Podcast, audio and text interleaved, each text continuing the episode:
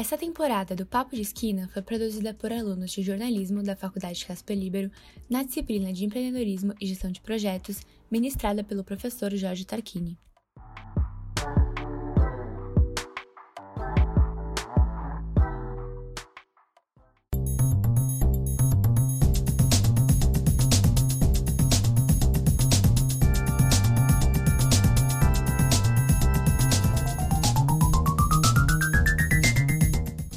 Atualmente, com as plataformas e as mudanças na forma como as pessoas leem notícias, fazem com que os veículos de comunicação precisem se adaptar às novas realidades.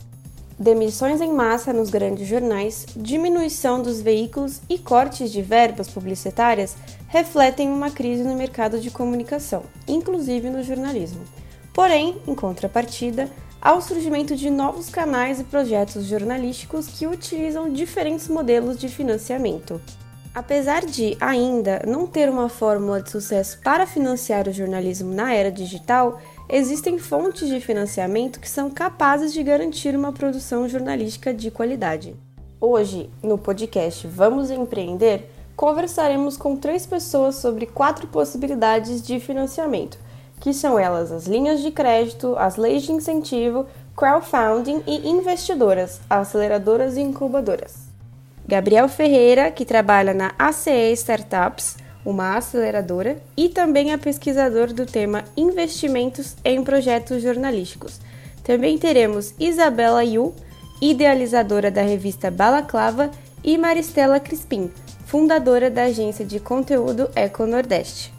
Segundo Gabriel Ferreira, muito do que vemos da perda de qualidade do jornalismo tradicional tem a ver com a falta de dinheiro no mercado. Financiar um projeto jornalístico é financiar um tipo de empresa que custa caro. Porém, com o financiamento feito pelas investidoras, há recursos para se fazer um bom jornalismo, informando, trazendo visões diferentes para as pessoas e também há uma chance maior de ter um produto atrativo para o público buscar formas diferentes de financiamento é, de um projeto jornalístico é um modelo que garante, que possibilita, né, difícil dizer garante, mas que possibilita é, uma, um melhor aproveitamento do, do jornalismo em si e buscar formas diferentes da tradicional. Né? O jornalismo sempre foi muito financiado pela publicidade, dois irmãozinhos ali que é, são quase siameses. Só que quando você subverte essa lógica, você tira essa dependência da publicidade, você dá ainda mais liberdade para que esse projeto jornalístico possa ganhar vida. Nem todo projeto jornalístico é de interesse do grande anunciante. Então, você ter outras possibilidades na mão é um, uma, uma oportunidade de ouro aí que as empresas jornalísticas, tanto as tradicionais como as que estão nascendo, têm que abraçar. Entre as opções de investidoras, há as incubadoras e as aceleradoras. A primeira é mais ligada ao meio universitário e acadêmico, enquanto a outra ao investimento tradicional. É na incubadora que costuma acontecer de projetos de TCC, mestrado, doutorado virarem empresas é, reais, empresas operantes. A aceleradora, ela já tem um olhar mais de investimento mesmo. A, investi a aceleradora, ela é um tipo de investidor mais tradicional. Coloca é, dinheiro em troca de uma participação na empresa, com o objetivo de, no futuro, vender essa participação e fazer lucro. Para o Gabriel Ferreira, que trabalha na aceleradora ACE Startups, a primeira parte do processo de investimento começa olhando por duas óticas: o projeto que vai receber o investimento e a empresa que vai fazer o investimento. O projeto que vai receber o investimento precisa ser olhado por alguns aspectos, como por exemplo, se o perfil de investimento da empresa parece com o seu negócio conversar com outros empreendedores que tenham recebido investimento e entender o que a investidora pode trazer além do dinheiro. Outro aspecto que tem que fazer parte também desse olhar é o quanto que eu vou ter que ceder da minha empresa, porque como que funciona o processo de investimento? Eu vendo uma parte da minha empresa, vamos supor, vendo 10% da minha empresa para sua empresa, para o seu fundo de investimento, por um valor combinado. Vamos supor 300 mil reais. Então, 10% da minha empresa vale 300 mil reais. A gente chega a esse acordo. Então, esse valor é justo por esse percentual? Quanto vale a minha empresa como um todo? Se eu fosse vender 100% da minha empresa para alguém hoje, por quanto eu venderia? Então, tudo isso tem que estar na conta de quem vai receber o investimento. Já para a empresa ou fundo investidor, os seus objetivos são olhar para o projeto que irá receber o investimento e ver o que elas podem oferecer e somar para os seus próprios negócios quando o Magazine Luiza investe no Jovem Nerd, mas eles compraram, mas quando, quando ele investe numa empresa de mídia, essa empresa de mídia conversa com o meu público, vai na direção daquele objetivo que eu tenho de negócio maior que me levou a tomar essa decisão? É, no, no, caso de ser outra visão, né, no caso de ser um fundo de investimento, o fundo de investimento ele tem uma tese que a gente chama. O que, que é a tese do fundo? É aquilo que o fundo acredita que vai fazer, uh, vai dar mais dinheiro, vai dar mais retorno para ele. Então, ele analisa, essa empresa está dentro da minha tese? Essa tese ela pode ser construída de várias formas. Invisto ou não invisto em empresas que dependem de certo tipo de cliente. Ainda para Gabriel Ferreira, um dos maiores problemas é que os jornalistas não entendem de negócio e nem a importância dele para se fazer um bom jornalismo. O jornalista precisa entender que, para prestar o serviço, o serviço que ele presta, no final das contas, vem dentro de um produto. E que, com o produto, ele precisa estar alinhado com bons princípios de negócio. Então, quanto mais a gente estuda, quanto mais a gente entende a empresa jornalística como uma empresa, maior a chance dela não repetir os erros do passado. Seja por tentar simplesmente copiar o formato de outras empresas, o que também está errado. Também não funciona você simplesmente copiar, porque é uma empresa, mas é uma empresa que presta um serviço diferente.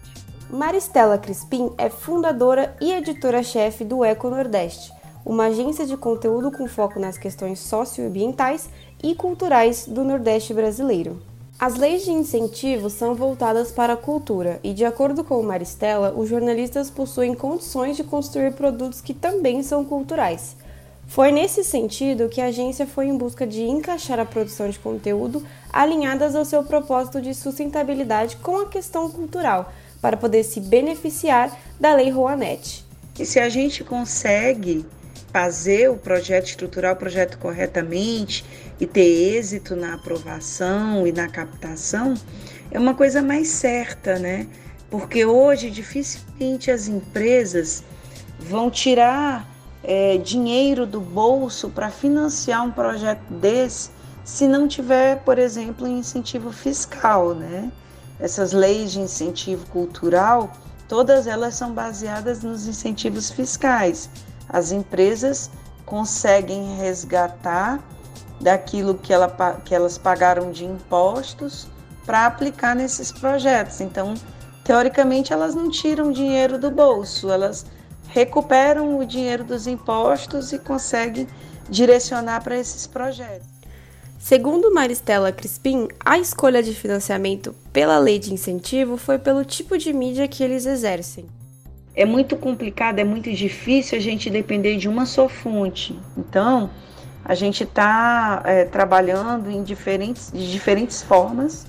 Já a parte mais complicada é entender e dominar sobre as burocracias da lei de incentivo. É necessário se cercar de pessoas que conheçam esse tipo de financiamento ou estudar para ter êxito, tanto na inscrição e aprovação do projeto como na captação. Uma das dicas é que quando se pensar o projeto, procurar possíveis financiadores é, para facilitar essa captação depois do projeto aprovado. Porque se o projeto já tiver alguma afinidade entre a, a tua empresa e a empresa que você busca como financiadora, vai ser bem mais fácil captar depois da aprovação é, na lei de, de incentivo. Crowdfunding, na tradução literal, significa financiamento pela multidão. Ele acontece quando alguém ou grupo pretende arrecadar uma quantia em dinheiro de pessoas que estão dispostas a colaborar com um projeto.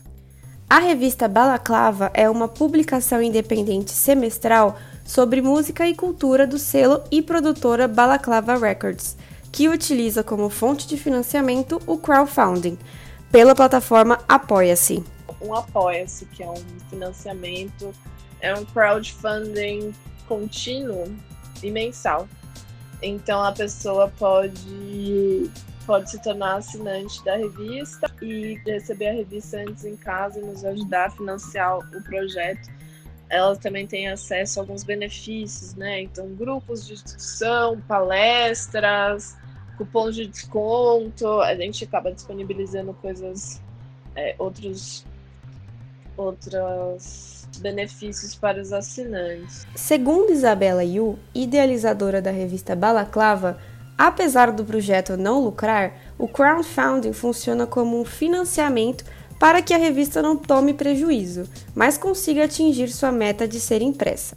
Convencer o público de que jornalismo tem que ser pago, né? Porque, bom, tem um monte de site, e o site você, né, se não tiver o paywall, você não paga. Eu acho que também a gente tem uma questão de conceitual é, de que jornalista não sabe vender o próprio, o próprio produto, né? Não sabe se vender, não sabe como criar campanhas, né? Como a, é, ou mesmo ou mesmo usar os ads do Google, né? Como usar esses ads? Qual é a melhor forma? Que tipo de linguagem você tem que usar?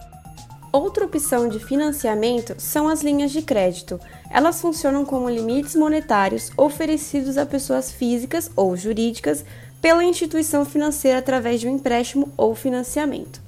Para obter as linhas de crédito, existem alguns critérios, como o histórico financeiro, renda mensal e ativos que você pode oferecer como segurança.